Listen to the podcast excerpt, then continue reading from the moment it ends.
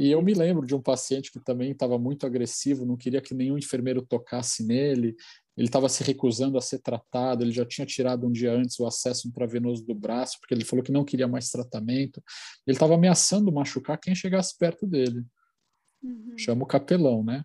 Chamaram o capelão, sentei na frente desse senhor e ele começou a gritar comigo. Ele falou: Eu não quero mais ser tratado. Você entende? Eu... Aí ele começou a me citar uma lista de problemas de saúde que ele tinha, né? Uhum. Falou: Isso daqui não é vida, eu não quero mais viver assim. Você entende? Eu falei: Entendo.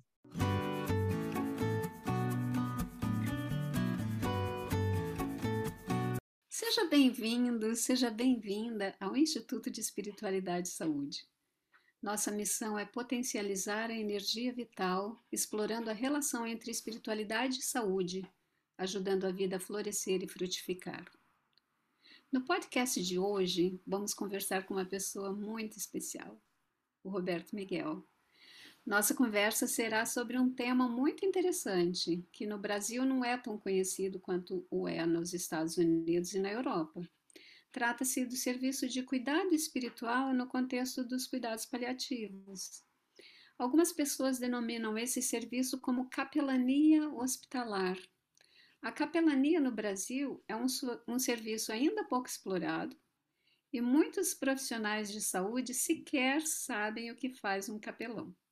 Numa das pesquisas que eu fiz, Roberto, foi com estudantes de medicina e uma das perguntas era: você sabe o que faz um capelão hospitalar? E a maioria disse que não, que não tinha ideia do que faz um capelão hospitalar. Então, nós temos a alegria de, e honra de receber em nosso instituto você, Roberto Miguel, e vamos conversar sobre cuidado espiritual no contexto dos cuidados paliativos, a experiência de um capelão brasileiro em terra estrangeira. E vai ser sobre isso porque você está já nos Estados Unidos há alguns anos. E eu queria, antes de é, fazer uma primeira pergunta para você começar a nossa conversa, eu gostaria de dizer que eu conheci o Roberto Miguel em 2016. Já faz tempo, é, passa tão rápido que eu me surpreendo. E foi interessante que eu posso dizer, eu conheci você em 2016, mas na verdade a gente nunca se encontrou, né, Roberto? Só virtualmente, né, Mary? Isso. E foi através de um capítulo de livro. Sim. É, quando eu li o texto dele, eu pensei, meu Deus, finalmente encontrei um capelão que tem uma perspectiva sobre os serviços de capelania ou de cuidado espiritual tal como tem sido discutido nos congressos internacionais e como vem mostrando as pesquisas empíricas nos últimos cinco anos. Naquela época eu pensei isso. E descobri, inclusive, naquela época, que nós dois havíamos feito o mesmo curso oferecido pela Spiritual Care Association uhum. sobre valores, obrigações e direitos e ética dos cuidados em saúde, né? oferecido pela, por essa instituição americana. Então, de modo que é uma alegria, Roberto, receber você aqui no Instituto para conversar sobre isso. Seja bem-vindo. Muito obrigado, Mary. É uma, uma alegria enorme também reencontrar você virtualmente mais uma vez, como, como nós estamos fazendo desde 2016, né, que você disse. E durante esse tempo temos trocado muitas ideias, né, Mary? Nossas experiências, você aí no Brasil, eu aqui nos Estados Unidos. Tem sido um diálogo muito, muito frutífero e essa relação eu posso dizer que já se tornou uma amizade também, né, Mary? É uma relação de amizade mesmo. E antes de fazer uma primeira pergunta para ti, Roberto, eu gostaria de apresentar algumas informações interessantes e bastante significativas a respeito dos serviços de capelania. Nos Estados Unidos, há cerca de 2.900 capelães nas Forças Armadas. Eu descobri isso numa pesquisa para ver quantos capelões, capelães desculpa, existem nos Estados Unidos. E vi que entre 54% e 64% dos hospitais oferecem ou têm serviços de capelania. Especialmente, é, esse dado foi entre 1980 e 2003. Foi o último dado que eu encontrei. ou seja, há muito tempo atrás, eu imagino que hoje é, é, esse percentual ainda é bem maior, já está bem maior. Mas uhum. também descobri recentemente que a Associação de Capelães Profissionais dos Estados Unidos, e que você faz parte desse, dessa associação, pelo que eu vi no seu currículo, uhum. né? É, ela tem cerca de 4 mil membros. É bastante. Né? Até porque existem outras associações de capelães nos Estados Unidos, né? Mas essa associação de capelães profissionais tem 4 mil, cerca de 4 mil membros, e você é um deles. Então eu gostaria de começar a nossa conversa perguntando para você o que, que é cuidado espiritual, qual o foco exatamente do serviço de capelania nos cuidados paliativos, que eu sei que você trabalha no contexto dos cuidados paliativos aí nos Estados Unidos, e você pode inclusive aproveitar essa pergunta para nos contar como é que foi que você foi trabalhar nessa área nos Estados Unidos, por favor. Tá bom, Mary. Então, é, aquela sua fala inicial em que você citou a pergunta que você faz normalmente para os alunos de medicina sobre o, o capelão, se as uhum. pessoas conhecem o capelão e a maioria delas diz que não, que não conhece o capelão.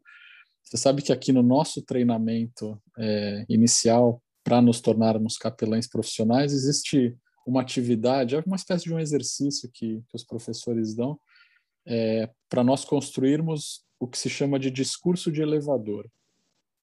Uhum. Discurso de elevador porque quando nós entramos no elevador, normalmente no hospital, com o nosso crachá de capelão, sempre tem alguém que vai olhar o nosso crachá e vai perguntar: capelão? O que faz um capelão? Então nós temos que construir um discurso sucinto que de repente pode ser falado aí durante o nosso trajeto do térreo até o segundo ou terceiro andar. Em alguns pra... segundos, então. Em alguns segundos para falar o que faz um capelão. Uhum. Grosso modo, grosso modo, o capelão é aqui conhecido nos Estados Unidos como sendo o especialista em assistência espiritual. Uhum. Se diz que o capelão é o especialista porque a assistência espiritual não é prerrogativa exclusiva de capelães, ela é feita por todos os profissionais, todas as pessoas que atuam no mundo da saúde. Se nós pensarmos naquele modelo de medicina que distingue os generalistas dos especialistas, os profissionais da saúde todos são generalistas em assistência espiritual, e o capelão é o especialista, por causa do treinamento, da formação em teologia, um mestrado em divindade ou ciência da religião, como é o meu caso. Quando nós falamos de assistência espiritual, nós estamos entrando aí no, no escopo da espiritualidade. Isso. A definição de espiritualidade, o conceito de espiritualidade é um conceito muito amplo, ele é um conceito polissêmico, tem muitos significados. Mas existe um significado que é bastante aceito e já consolidado no mundo da saúde aqui nos Estados Unidos, existe um significado de espiritualidade que foi uma definição de espiritualidade que foi cunhada por uma médica que se chama Cristina Pukowski. Uhum. Ela, defini, ela definiu a espiritualidade como sendo aquela dimensão humana que nos remete à busca de sentido e significado nas nossas vidas e também a forma como nós nos conectamos conosco mesmos, com os outros, com a natureza, com este momento e com aquilo que é sagrado para nós. Uhum. Essa é a definição da espiritualidade da Cristina Pukowski, que é uma definição consolidada e bastante utilizada aqui no, no, no mundo da capelania dos Estados Unidos. Nós utilizamos essa definição aqui também, até porque ela é a definição de consenso internacional, né? Só para acrescentar isso na tua fala. Pode continuar. Pronto, pronto. Uhum. É uma definição bárbara, eu acho, porque ela, ela, ela, acho que ela resume acho que seria um discurso de elevador também, que é possível você falar em alguns segundos, mas que dá uma dimensão total daquilo que é o universo da espiritualidade. Eu acho bárbara essa definição. Então, o capelão é aquele profissional dentro das instituições de saúde que vai buscar assistir as pessoas que estão nessas instituições com as questões relacionadas a essa busca do sentido, do significado, a conexão dela com ela mesma, com o seu universo interior, com aquilo que é importante para ela, a sua conexão com as outras pessoas, com o seu é, sistema de apoio, sistema de suporte, com a sua família, a sua conexão com o sagrado. A gente sabe que o diagnóstico de uma doença é, que ameaça a continuidade da vida pode virar a nossa vida de cabeça para baixo, né, Mary? E todas essas questões acabam também entrando aí no, no, no cenário que acaba é, acaba se tornando problemático muitas vezes. As pessoas estão lidando com essas questões, experimentando crise na relação com o sagrado, crise de sentido. O capelão é aquela pessoa que vai tentar ajudar os pacientes, as famílias dos pacientes a lidar com todas essas questões, a elaborar essas questões. Uhum. Agora, a sua pergunta sobre a minha vinda para cá, né? Isso. Uhum. isso, isso se deu, o início desse processo se deu em 2016, é, no mesmo momento em que nós nos conhecemos, como você falou, quando eu vim para cá fazer o primeiro congresso, quer dizer, a primeira unidade desse curso de formação de capelães profissionais, o primeiro módulo. Esse módulo durou três meses e ele era um pré-requisito para a residência em capelania, que seria o segundo passo, que eu comecei em 2017. Então, eu fiz esse primeiro módulo do curso de formação em 2016. Em 2017, eu voltei para a residência, que dura um ano inteiro. A residência ela é, uma, é um curso, um processo educacional que combina a teoria e a prática. Três vezes por semana nós atendemos os pacientes no hospital e duas vezes por semana nós discutimos os nossos atendimentos em sala de aula com os demais alunos, o nosso supervisor, além de aprender também um pouco da teoria é, sobre a capelania. E aí, quando eu terminei esse curso, em 2017, eu tinha uma vaga ah, para capelão de cuidados paliativos aberta num hospital oncológico aqui na cidade de Tampa, que é onde eu moro. Eu apliquei para essa vaga, acabei sendo contratado e fiquei por aqui desde então, Mary. Uhum. Obrigada, Miguel. E interessante que originalmente, eh, vamos dizer assim, eu até me surpreendi em descobrir quando eu descobri que você o seu curso inicial, a sua primeira graduação eu diria assim, a primeira graduação, né? Foi em odontologia. Quer dizer, você tem uma trajetória bastante interessante aí, que de dentista você vai para essa área da capelania e, e, tem um curso de teologia aí depois de tempos de atuação como, como dentista, né? E uhum. você poderia nos contar um pouquinho como é que foi essa tua transição de um trabalho como dentista, um profissional na área da saúde, é, mais voltado especificamente à área da odontologia, para a capelania. Como foi essa transição? O que é da tua história de vida, né, teu percurso existencial? É, dá para imaginar assim que tem um, talvez alguns momentos aí bastante importantes que marcam essa trajetória, porque é uma uhum. mudança bastante grande e que deve ter tudo a ver com isso que você faz hoje, ou seja, tem um marco aí na tua, no teu percurso espiritual existencial, eu diria. Você Sim. pode contar um pouquinho dessa tua experiência? Claro. É, eu costumo dizer que quando nós perguntamos para uma criança o que você quer ser quando crescer. Dificilmente a gente vai ouvir alguém falando, ah, eu quero ser capelão. nunca ouvi isso. Os capelães que eu conheço aqui também, ninguém nunca pensou nisso quando criança. Isso mais ou menos acontece na nossa vida, Mary. A gente pode colocar entre aspas por acaso, é, por acidente, por graça divina, talvez, por providência, por destino, enfim, cada um pode definir isso como quiser. Mas na minha, na minha vida isso também aconteceu sem que eu esperasse que fosse acontecer. Como você falou, a minha primeira formação é, foi em odontologia, eu me formei em 1998 e trabalhei até 2007 como dentista. Nesse período, é, na verdade, no finalzinho da minha graduação em odontologia, eu tive a minha primeira experiência religiosa que acabou me aproximando é, desse lado, para esse lado, para o lado da religião. no segundo ano de odontologia, dando um passo atrás, eu comecei, eu desenvolvi uma doença que é um transtorno alimentar conhecido como bulimia, é, porque assim hoje olhando para trás falo nossa mas por que que eu fiz aquilo né mas eu sempre gostei de jogar futebol e alguns amigos meus eu estava na, na, minha casa lá casa que meus pais tinham na praia isso foi em 1996 os meus amigos vieram me chamar para jogar futebol e eu tinha acabado de almoçar. Eu falei, não, eu não posso jogar, eu acabei de almoçar. Só que como eu adorava jogar futebol, eu falei, não, eu vou jogar futebol. E aí eu coloquei o dedo na minha garganta e provoquei o vômito para poder jogar futebol. E joguei futebol. Só que depois dessa experiência, eu falei, poxa, interessante essa estratégia, né? Eu, eu posso comer o que eu quiser e depois é só colocar o dedo na garganta e tá tudo bem, né? Eu posso vomitar e, enfim, e continuar comendo tudo que eu quiser. E eu acabei lançando mão dessa estratégia por muitas vezes depois desse primeiro episódio.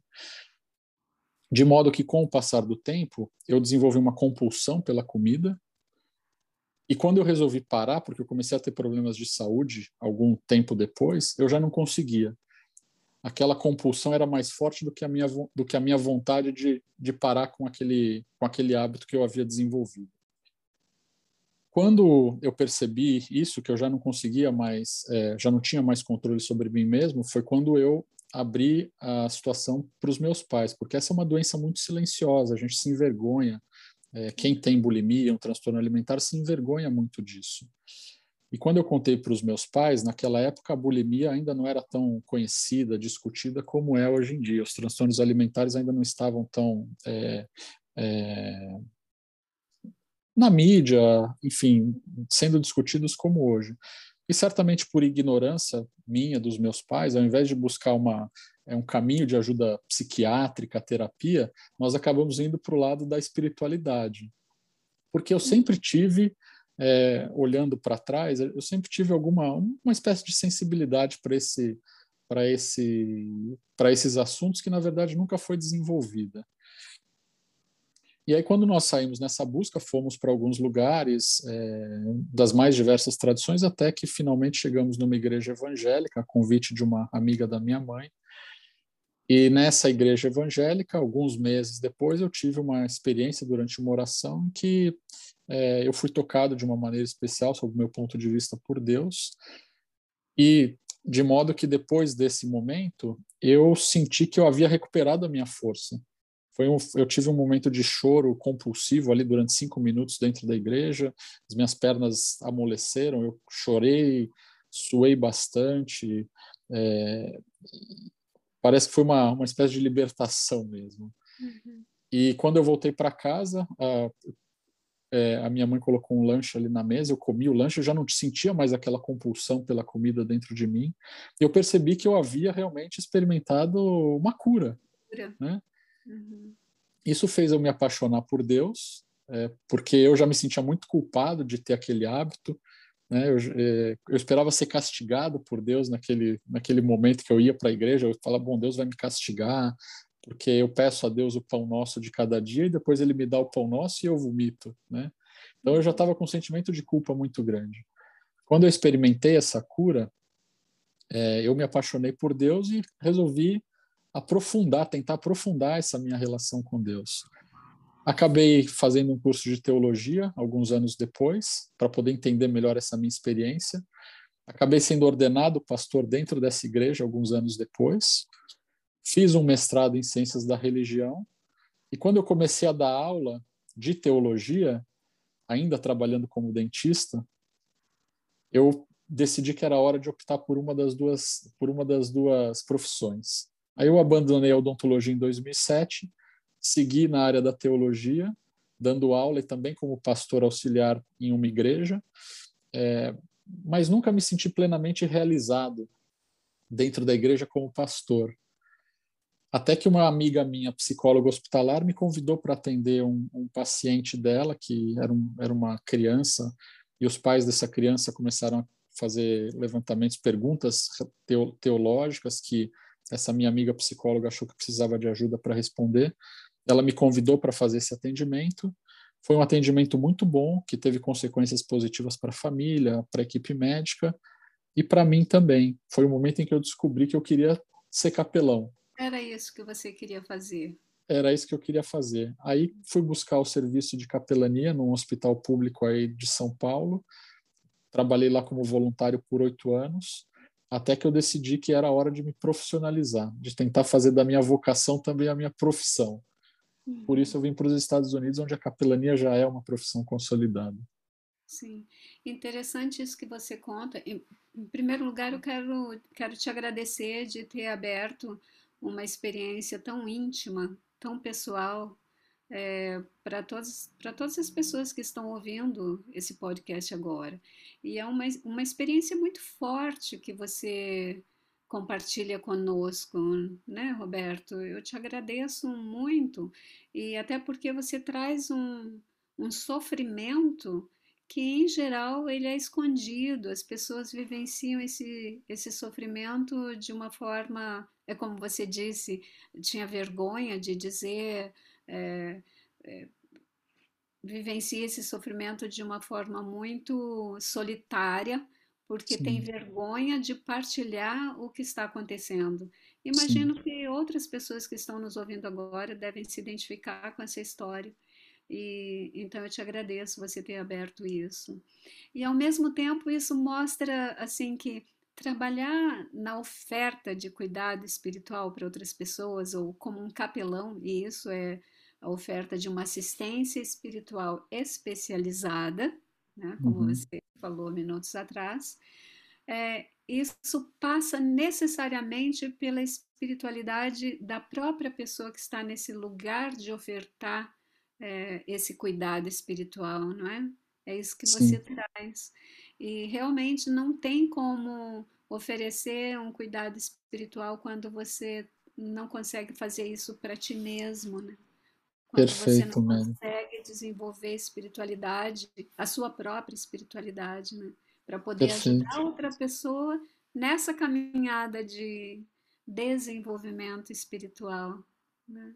É, você sabe que quando eu vim para os Estados Unidos, eu achei que eu ia é, aprender técnicas, protocolos, escalas. Uhum. Na verdade, eu, eu aprendi isso também, mas isso era o menos importante. Sim. O que eu fui convidado a fazer, convidado e até empurrado a fazer no curso aqui de capelães profissionais, foi justamente essa volta para dentro de mim mesmo, uhum. um processo de autoconhecimento que é fundamental para que eu possa estar diante de um paciente e tentar ajudá-lo com todas essas conexões das quais eu falei no começo. Uhum. Eu preciso, em primeiro, fazer isso comigo mesmo, né?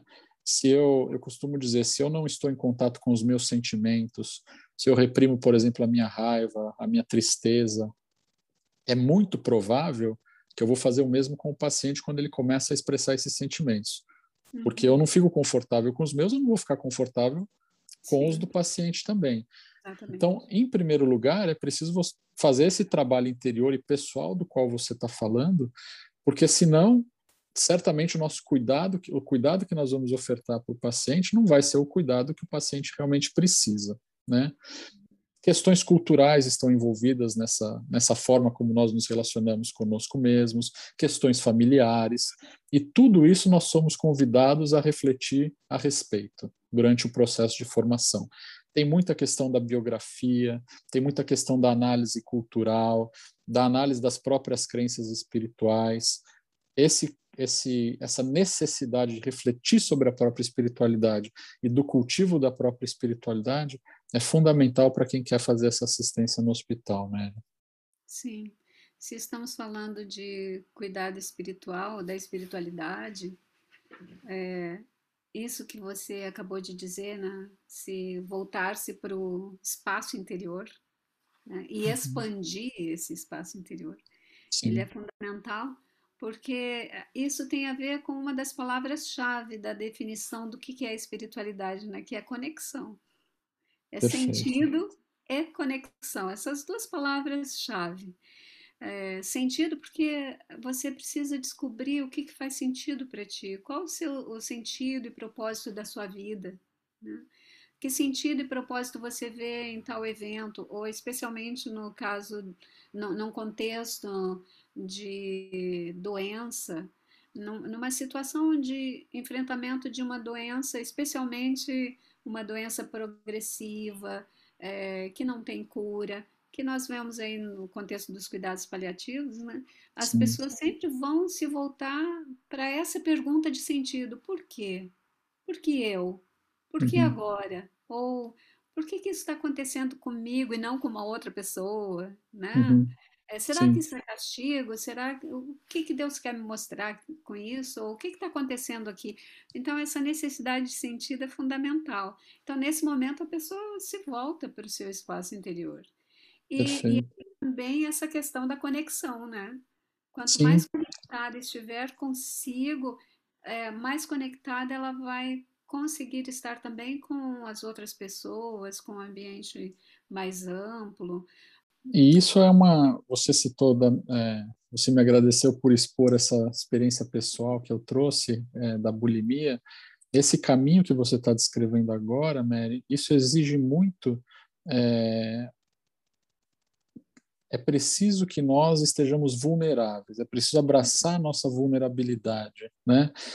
eu quando eu trago aqui esse relato da bulimia eu tô eu, eu estou me expondo eu estou né é, de uma certa forma não, eu não quero me mostrar aqui perfeito né? Eu estou expondo a minha vulnerabilidade. Sim. nesse processo de autoconhecimento e de conexão com esse nosso universo interior é preciso abraçar essa vulnerabilidade né? Reconhecer é, as nossas imperfeições, reconhecer aqueles aspectos da nossa personalidade com os quais, com os quais nós não queremos entrar em contato, que nós não gostamos, né?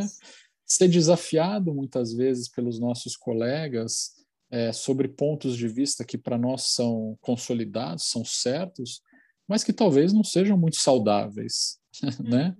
Então tudo isso exige uma humildade, exige uma abertura que nós vamos também desenvolvendo ao longo do tempo, porque à medida em que nós vamos experimentando os efeitos positivos dessa abertura e dessa vulnerabilidade, nós vamos cada vez ficando menos resistentes a esse processo de autoconhecimento. Né? Ele nunca é confortável, nunca é confortável, sempre tem um grau de desconforto, mas vale, vale o preço. É. Desestabiliza, né? Sim. Então, quando nos desestabiliza, a gente se sente é, muito desconfortável, porque quem é que vai se sentir confortável, por exemplo, caminhando numa corda bamba onde você pode cair? E isso que você conta, a gente poderia ilustrar com uma coisa mais ou menos assim, então é desconfortável mesmo. Mas Sim. sem dúvida é aquilo que nos traz mais alegria. É, e um sentimento assim de, de mais autenticidade, porque daí nós estamos mais conectados com a nossa própria essência, nossa uhum. própria essência de ser e ser humano. Né? Vulnerável, sim, vulnerável, sim. E é, é disso que a vida é feita, né? E uma essência que, sob o meu ponto de vista, e isso tem muito a ver com a tradição é, a qual eu estou mais conectado, que é a tradição cristã, essa nossa essência é amor, uhum. né, Mary? Essa essência é amor. É, poder estar em contato com essa essência é fundamental para que nós possamos fazer o trabalho que nós fazemos, né? À medida em que nós nos conectamos com essa essência, me parece que é muito mais fácil se conectar com os pacientes também no lugar em que eles estão, sem a tendência de julgá-los, sem a tendência de querer transformá-los, sem a tendência de querer consertá-los, achando que eles estão errados, mas de abraçar todos os aspectos da personalidade da outra pessoa, como nós fazemos com o nosso também.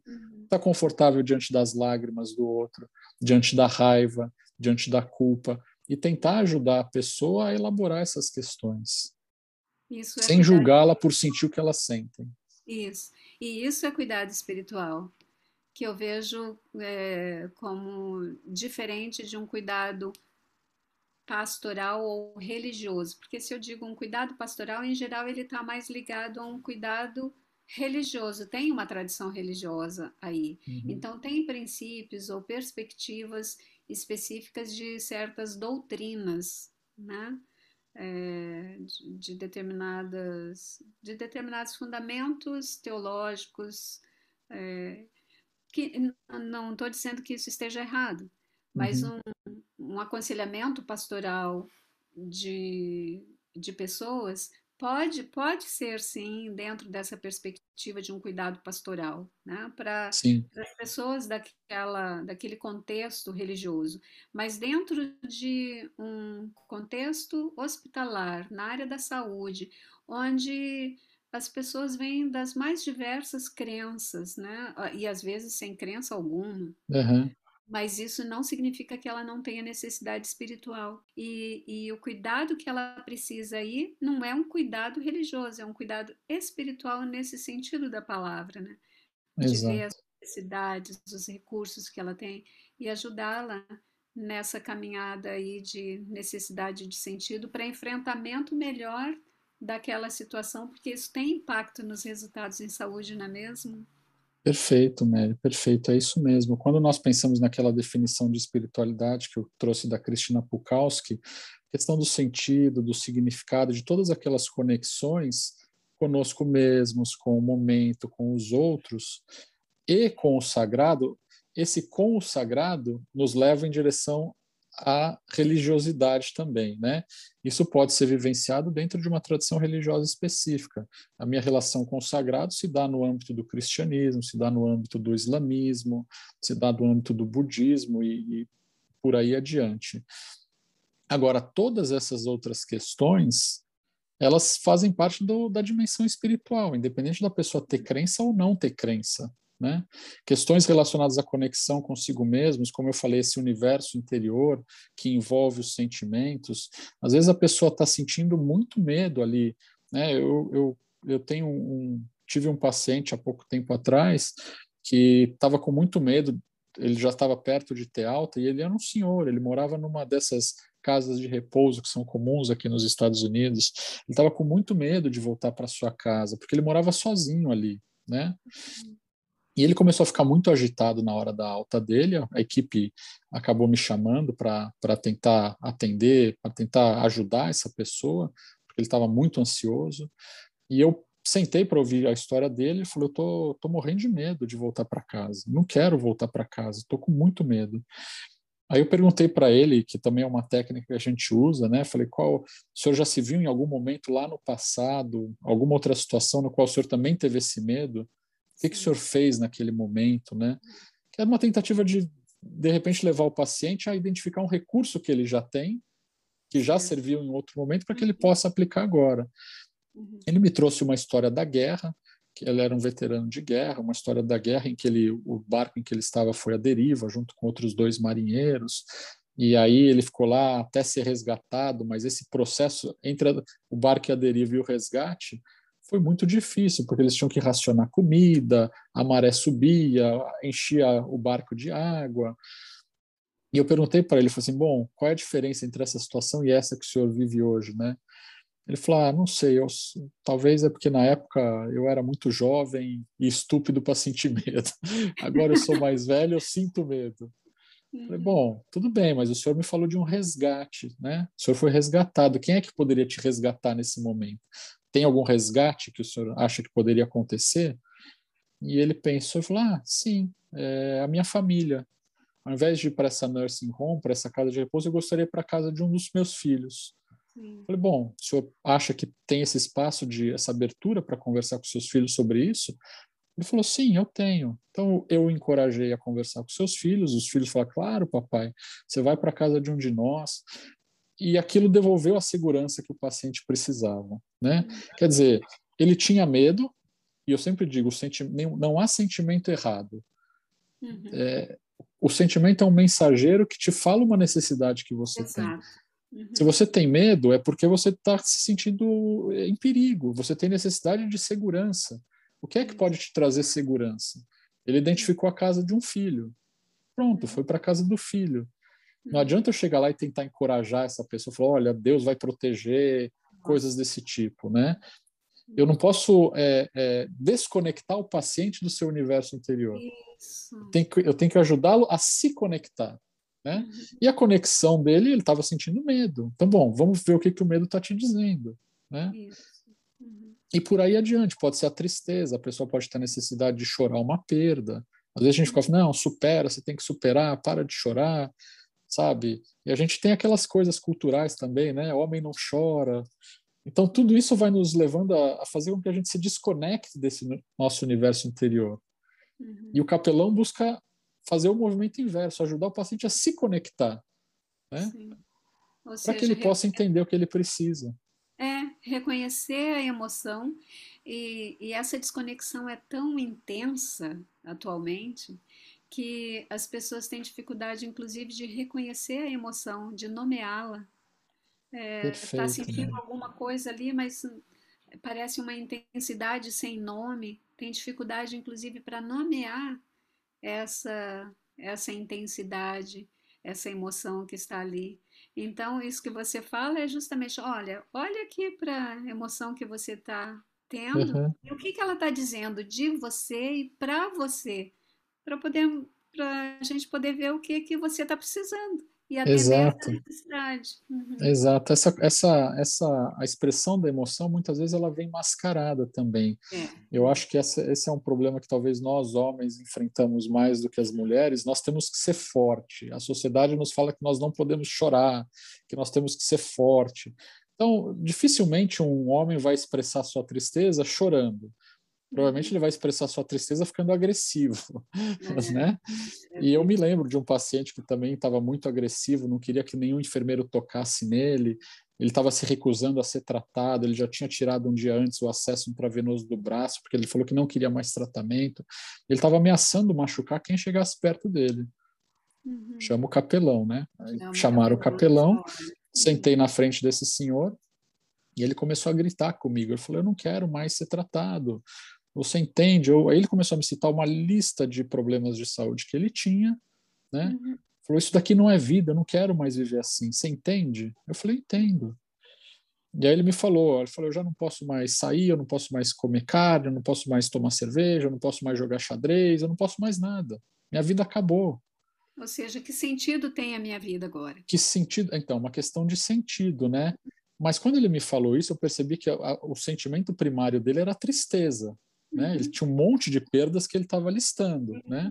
Uhum. Então eu falei para ele, eu falei assim, olha, eu não consigo nem te levar para uma churrascaria, nem te trazer cerveja para o hospital, mas eu posso te desafiar para uma partida de xadrez. Aí ele falou, você sabe jogar xadrez? Eu falei, eu sei jogar xadrez. Uhum. Então, eu falei, você topa um desafio? Ele falou, topo. Eu falei, tá bom. Aí eu levei o tabuleiro, dois dias depois, começamos jogando. Ele já estava mais calmo, estava me esperando para jogar xadrez.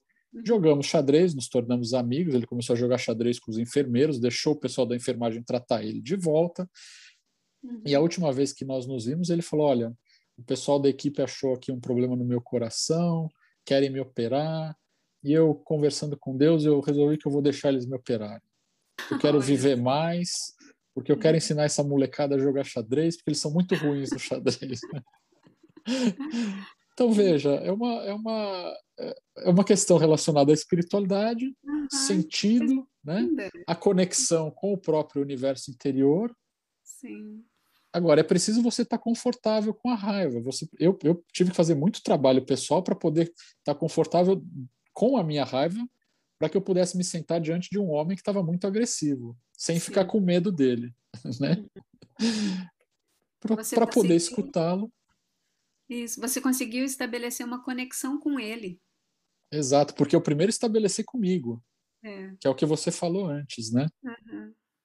E aí estabeleceu uma conexão com ele e o ajudou a estabelecer uma conexão com ele próprio.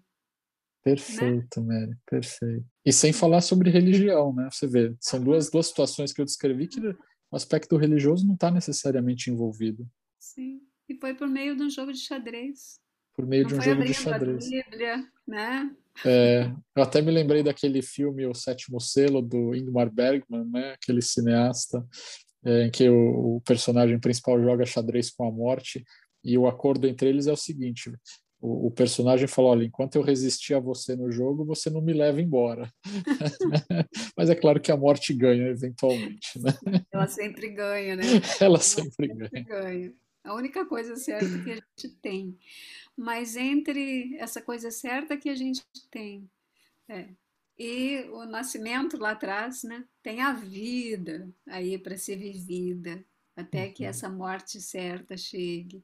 E nós vivermos esse espaço de tempo com sentido, com propósito, com conexão genuína conosco mesmo, com os outros, com o ambiente mais amplo, com o sagrado. Isso é ter uma vida boa, isso é ter qualidade de vida, você não acha? Sim, sim, e você sabe que interessante, Mary? Muitas vezes é só quando nós nos vemos diante da morte É, que nós começamos a viver a vida verdadeiramente, que nós começamos a dar mais importância para a florzinha que a gente vê no caminho, que a gente começa a dar mais importância para a relação com a família, que a gente começa a dar mais importância para a nossa relação com o sagrado, para essa nossa relação conosco mesmos, poder, sabe, coisa simples, poder caminhar por si mesmo para ir ao banheiro, uhum, para tomar um banho, coisas que as pessoas que às vezes já estão numa, num estágio da doença mais avançado não conseguem fazer, tudo isso é percebido como uma dádiva, como uma maravilha. E quando a pessoa consegue, de repente, ir até o banheiro por si mesma, sozinha, isso é experimentado com uma alegria que a gente perdeu, porque a gente acha que isso é normal, né? sim, Então, sim, às vezes, estar diante da morte pode trazer tanta vida, refletir sobre a nossa finitude, eu acredito que tem um potencial enorme para que nós possamos reestabelecer essas conexões com as quais nós estamos é, muitas vezes assim desligados, despercebidos e nós estamos desconectados mesmo, né? De tudo isso que a gente falou. Sim, A super gente vive no modo automático. É, é como zumbi existencial, né? Perfeito, Só exato. andando por aí, sem estar verdadeiramente conectados e de repente olhando a vida por esse filtro, né? Essa perspectiva da morte ou da finitude, aí a gente se dá conta do que que a gente tem e de que isso não é para sempre, que isso vai Exato. terminar. Então, como é que eu quero viver isso que eu tenho? Ou o pouco que me resta, ou o que me resta, né? Ainda. Não importa Exato. quanto, se Quem, pouco ou bastante. Uhum. quem está nesse lugar percebe facilmente e às vezes rapidamente o que é essencial e o que não é essencial. Uhum. Eles conseguem distinguir o que é essencial daquilo que não é e começam a Uhum. se dedicar a viver aquilo que é essencial. Que são essas coisas que nós falamos: relacionamento, amor, poder curtir é, uma refeição, poder curtir uma caminhada no parque, né? Ninguém nunca falou quando estava morrendo, falou, ah, eu queria ter trabalhado mais. É verdade. Pelo contrário, foi eu gostaria de não ter trabalhado tanto. Exato, eu gostaria de ter aproveitado mais tempo com os Uhum. meus filhos, ter aproveitado mais tempo com a minha família, né? Poder viajado mais, ter feito outras coisas, enfim. A gente acha que consegue distinguir mais facilmente diante da morte aquilo que é essencial e aquilo que não é essencial. E a gente acaba deixando muita coisa mesmo que não é essencial para lá, né? Eu acho que é a arte da espiritualidade. A espiritualidade para mim, Mary, é a arte de deixar e de desapegar daquilo que não é essencial. É, né? E contemplar a morte, eu acho que é fundamental nesse processo. Uhum. Uhum. Roberto, você tem trazido tanta coisa bacana para a gente refletir sobre o trabalho, o papel do capelão ou da capelã hospitalar, né? E, mas você tem feito isso desde um, um lugar profissional. Você é um profissional na capelania em outro país. Você poderia nos... Mas você trabalhou aqui no Brasil como capelão e você me disse que foi voluntário por oito anos. Sim. É bastante tempo. Então, é, eu sei que nós temos muita coisa ainda para conversar e certamente a gente vai fazer uma segunda rodada de conversa aqui contigo. Mas pelo menos é, agora eu gostaria de trazer ainda nesse episódio essa diferença que você percebe como é, um capelão estrangeiro, um capelão num país estrangeiro.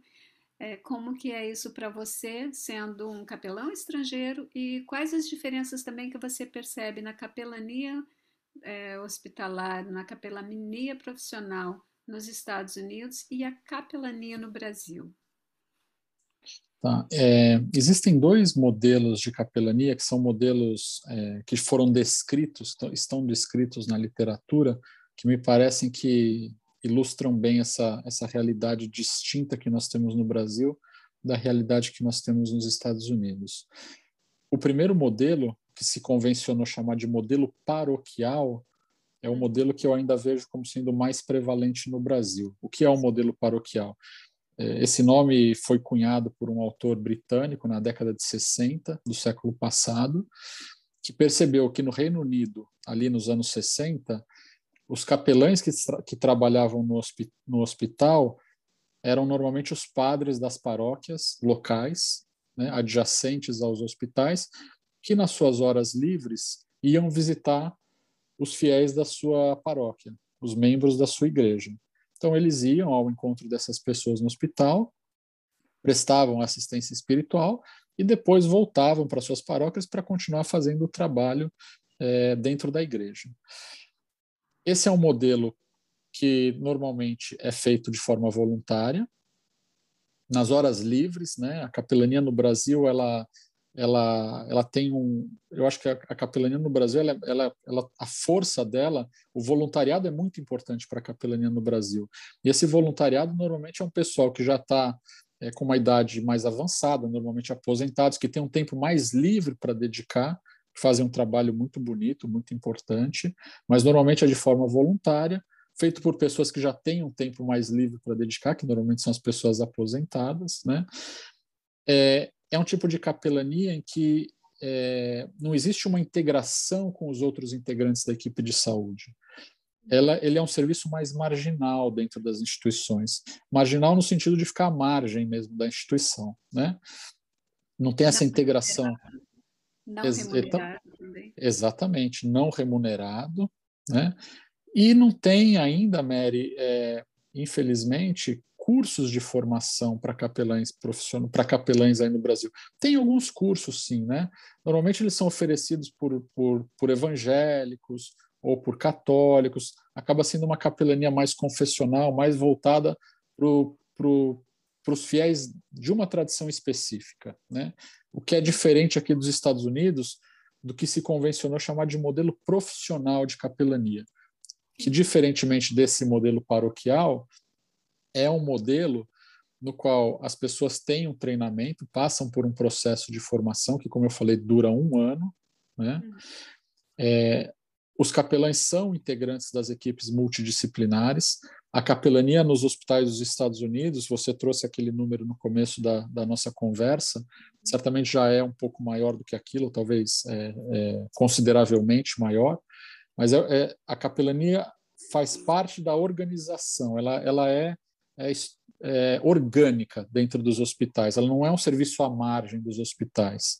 Então, o capelão é frequentemente chamado, frequentemente acionado, tem muita interação com médico, com psicólogo, com assistente social. O capelão é um membro valorizado dentro das equipes de saúde aqui nos Estados Unidos. Né? Existem protocolos de, de, é, de atendimento, é, protocolos de conduta ética, escalas que são utilizadas para facilitar a identificação das necessidades espirituais, da dor espiritual. Como você falou, o capelão é remunerado também. Né? Então, são uma série de, de, de diferenças, Mary, que fazem, é, que na verdade foram o que me motivou a vir para os Estados Unidos, para poder aprender num contexto em que a profissão já está bem consolidada e bem estruturada, para quem sabe um dia poder contribuir com o desenvolvimento da capelania no Brasil. É muito importante, eu acho, esse intercâmbio né, com centros já mais desenvolvidos, como é o caso aqui dos Estados Unidos, para que nós possamos desenvolver a nossa capelania no Brasil. Eu acho que, sendo otimista, nós aí no Brasil ainda estamos uns, um, estamos uns 30 ou 40 anos para trás daqui dos Estados Unidos no sentido do desenvolvimento da profissão. Felizmente, existem pioneiros como você, é, como, sobretudo, equipes de cuidados paliativos que já perceberam a importância de trazer é, assistência espiritual para dentro do atendimento dos pacientes, das famílias. É, essas pessoas são pioneiras, isso já está acontecendo no Brasil, essa profissionalização, essa tentativa de profissionalização, mas ainda é muito incipiente e acontece em ilhas específicas, né? Naquele hospital ali, num outro hospital aqui, mas ainda não tem integração desses capelães, não tem associações fortes, profissionais, como já tem aqui nos Estados Unidos, para regulamentar a profissão, estabelecer consenso. Por isso que eu digo que nós estamos ainda muito longe é, daquilo que já existe aqui. Como eu disse, a capelania paroquial e essa profissional que já já está acontecendo no Brasil tem a sua força, ela faz um trabalho importantíssimo, né? Bonito, ajuda muita gente. Agora, eu acho que ainda é preciso e necessário estruturar melhor a nossa profissão aí no Brasil e valorizar mais né, a figura do capelão, tanto no, no aspecto da formação quanto no aspecto das condições de trabalho também que envolvem a remuneração. Sim. É uma das questões é, aqui no Brasil, esse aspecto cultural de acreditar que esse tipo de trabalho não deve ser remunerado ou deve ser feito por um pastor um padre, um líder religioso, né? Porque se mistura essa assistência espiritual especializada com um proselitismo.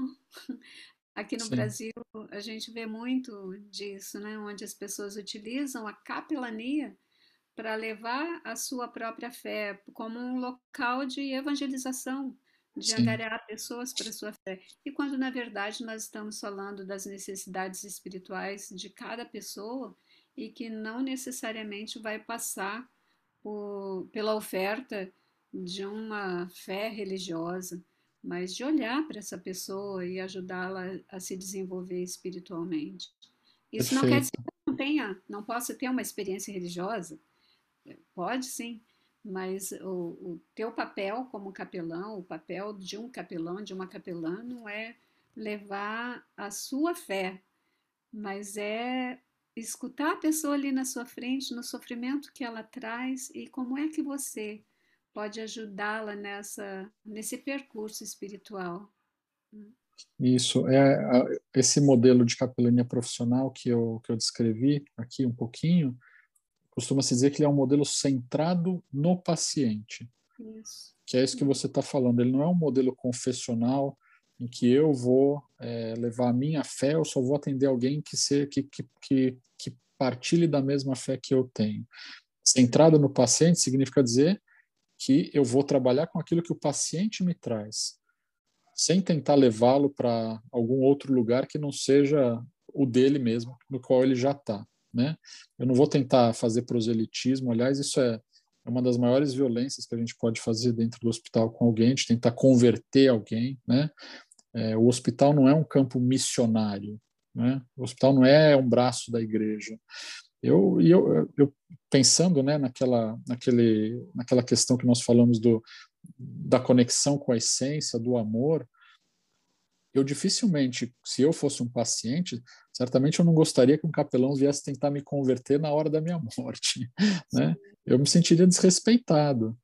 É, da mesma forma, eu não posso fazer isso com alguém. Né? Imagina alguém chegar lá e falar para você que você é, tem que se converter, tem que mudar de fé, tem que mudar de religião, ou às vezes até falar, olha, eu já vi isso acontecer, você está passando por isso porque você segue essa religião ou essa tradição específica, né? Isso é uma violência muito grande. A pessoa, ao invés de estar tá levando alívio e conforto, está colocando ainda mais sofrimento sobre a vida daquelas pessoas. Essa é uma das faces mais nocivas de uma capelania paroquial. Ela não acontece necessariamente, mas ela é um dos traços mais nocivos dessa dessa dessa dessa capelania paroquial que eu descrevi. Numa capelania profissional isso é impensável, Mary. É, aliás, como eu falei, existem códigos de conduta ética que nós temos que observar. É, isso é caso de ser mandado embora do hospital se um paciente relatar que um capelão fez isso é, em alguma visita, entendeu? Então isso é impensável aqui. Uhum. E no Brasil as capelanias sendo não profissionais, feitas por voluntários, não remunerada e, e muitas vezes ela é uma capelania religiosa. Então ela é dividida justamente nesses segmentos, né? A capelania é, católica, capelania evangélica, capelania espírita, e muitas vezes sequer conversam, esses capelães e capelãs sequer conversam entre si, muito menos ainda com uma, com uma equipe de, de cuidado multiprofissional. Né? Perfeito. Eu, eu entendo que você pode ter a tradição que for, e você não, ninguém precisa violentar a sua própria consciência quando atende alguém de uma tradição específica que seja diferente da sua. É, eu posso ser cristão e atender uma pessoa que seja muçulmana, porque quando, como nós vimos, a, a dimensão da espiritualidade é muito ampla. Né? Falando de todas essas conexões, existem tantas, é, tantas outras coisas que nos aproximam, que nos fazem iguais. Na verdade, é a grande maioria das coisas. Algumas questões menores relacionadas à tradição religiosa que, que talvez seja diferente, talvez sejam diferentes, mas nós temos as mesmas, nós, nós, sentimos dor do mesmo jeito, nós temos necessidade de amar e ser amado da mesma forma. Se em algum momento o paciente me pede para fazer alguma coisa que eu não me sinto confortável, se ele quer, por exemplo, que eu participe de um ritual com o qual eu não vou me sentir confortável, porque é de uma tradição diferente da minha, eu, da mesma forma que eu não faço violência com o paciente tentando impor alguma coisa, eu também não vou fazer violência comigo. Né? Uhum. Eu posso falar, olha, é, eu não, não, não, não vou fazer isso que você está me pedindo, mas eu posso chamar alguém que pode, que pode fazer isso e repassar o atendimento para alguém daquela tradição. Né? Então, bom, se eu não me sinto confortável, é, eu, eu posso não fazer, mas eu também não posso deixar o paciente desassistido. Isso. Eu preciso trazer alguém que faça o que o paciente está me pedindo. Uhum. Então, de forma que não há nenhuma contradição, não há nenhum problema em você ter uma crença e trabalhar nesse modelo mais profissional, né? onde o paciente não fica desassistido e onde eu também não preciso violentar a minha uhum. própria consciência, fazendo alguma coisa que eu não quero fazer. Né? Certo. Né? Muito, muito bem colocado.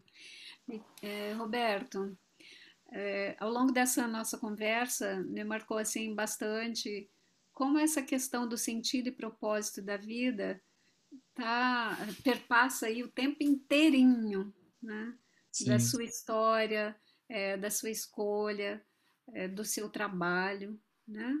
E mesmo que as pessoas que estão no, nos ouvindo, mesmo que elas não, não tenham esse desejo de ir por esse caminho, não tenham interesse na capelania, digamos assim, certamente elas estão sendo beneficiadas por essa questão, esse olhar que você traz sobre a vida, que nada traz mais sentido do que nós estarmos conectados conosco mesmos e com uhum. aquilo que nos dá sentido para a vida, para a nossa existência e que gere um propósito com a nossa vida, né?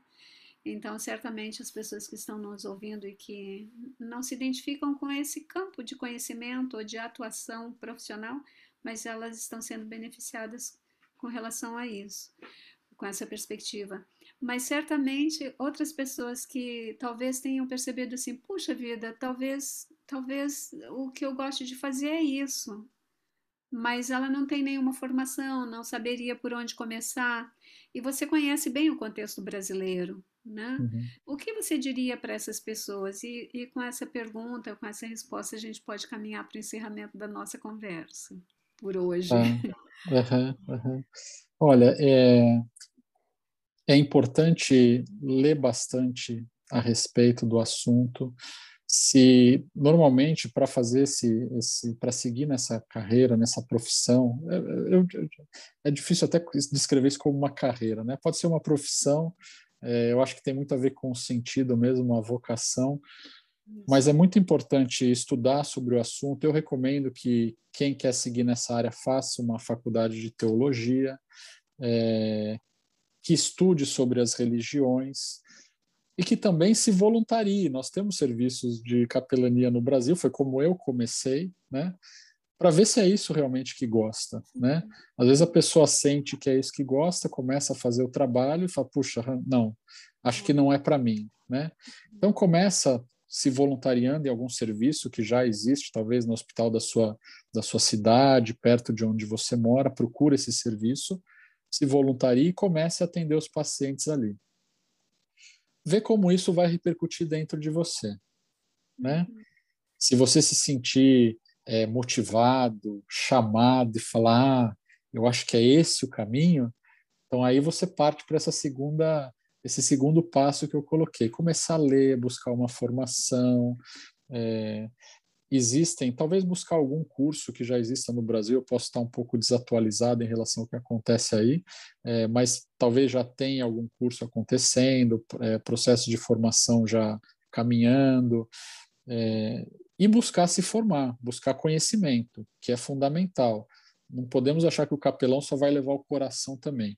Essa é a parte mais importante, esse desejo de cuidar, de servir, mas é importante se formar, né? Com conhecimento, com publicações. Existe muita coisa na internet já de artigos científicos. Eu sugiro que também estude um pouquinho de inglês, pelo menos o inglês instrumental, porque muita da bibliografia ainda é estrangeira, né? Então, vai fazer a pesquisa no, no Google, vai achar muito conteúdo em língua estrangeira, especialmente em inglês. Então, pelo menos tem um inglês instrumental para poder entender esses artigos, né? Ou poder fazer a tradução deles. E se a pessoa perceber que realmente é isso que ela quer seguir, né? Nessa, nessa, nessa, nessa área, buscar é um, é um, é um, é um processo contínuo, né? Ele não acaba nunca. Eu, eu continuo nesse uhum. processo de formação mas eu fiz a faculdade de teologia, eu fiz um mestrado em ciências da religião, depois eu fui fazer um doutorado numa faculdade de medicina sobre é, na área de saúde coletiva, enfim, uhum. até que eu vim aqui para os Estados Unidos. Eu acho que ter esse intercâmbio, essa experiência fora do país também, isso já pode ser feito online, né? Com cursos online que são oferecidos por essas instituições, podem ser cursados aí do Brasil, também é fundamental. Uhum. Então, acho que é um, um, pouco disso tudo, né? Mas acho que começa aí por esse caminho do voluntariado. Vai procurar um uhum. serviço que tem aí perto de você e ver como isso repercute dentro de você. Né? Ou seja, nessa conexão com o outro, olha para a conexão contigo mesmo, né? Sem dúvida. Perfeito, perfeito. É. E continua seguindo o podcast da América, porque tem muita, muito conteúdo importante, né, Mary? Isso, obrigada, Roberto. Excelentes recomendações que você fez, Roberto. Sou muito agradecida por essa conversa e certamente nós vamos conversar de novo e podemos parar por aqui. Mas se você ainda quiser deixar alguma coisa assim que você pense assim, puxa, eu não gostaria de encerrar essa conversa sem dizer isso, você pode fazê-lo agora. Senão nós caminhamos para o encerramento. Mas eu quero expressar assim a gratidão profunda do meu coração por você ter trazido vários esclarecimentos né, acerca do que, que é a capelania, o que, que é ser capelão, qual o papel desse profissional é, dentro de uma equipe multidisciplinar, as oportunidades que surgem e a importância da própria espiritualidade. Então, eu penso assim que trouxe um conteúdo super bacana e sou muito agradecida a você por isso. Ah, eu que agradeço, Mary. É sempre um prazer encontrar você, conversar com você. Fico feliz também é, por ter tido essa oportunidade de falar um pouquinho sobre a capelania, que é um assunto que me toca bastante de uma maneira especial. E eu acho que é, para deixar é, talvez uma última coisa para falar, é, é essa minha alegria de ver isso acontecendo no Brasil nesse momento, né? Agradecer a você por esse, esse trabalho que você tem feito e, e dizer que eu vejo sim o mundo da saúde se abrindo. Uhum. O mundo da saúde está se abrindo para a importância da espiritualidade, está cada vez mais aberto e nós temos necessidade de pessoas que se formem para poder fazer essa atuação, né, Mary? Então, as pessoas que estão nos ouvindo, que têm esse desejo, elas podem vislumbrar aí que no futuro é, se elas seguirem esse caminho, elas vão ser muito necessárias em muitos lugares aí do nosso país, né? Porque está se abrindo e o povo do mundo da saúde está buscando gente que possa fazer, né? É Talvez ainda tenha um pouco de dificuldade por conta dessa falta desse, desses cursos de formação, uhum. mas me parece que é um caminho muito promissor. Uhum. E eu fico feliz de ver isso acontecendo. Sim. Poxa, Miguel, muito obrigada por essa conversa, por esse tempo partilhado aqui, onde estamos vivendo é, a vida num momento em conjunto de conexão. Você lá nos Estados Unidos, eu aqui no Brasil, e a gente está conectado não só virtualmente, mas é uma conexão espiritual mesmo, nessa conversa, Sim. nessa partilha de coisas tão importantes para a vida. Obrigada novamente e até uma próxima. Eu que agradeço, Mary. Até uma próxima. Bom trabalho aí para você. Obrigada. Para você também aí, como capelão. Tchau. Obrigado.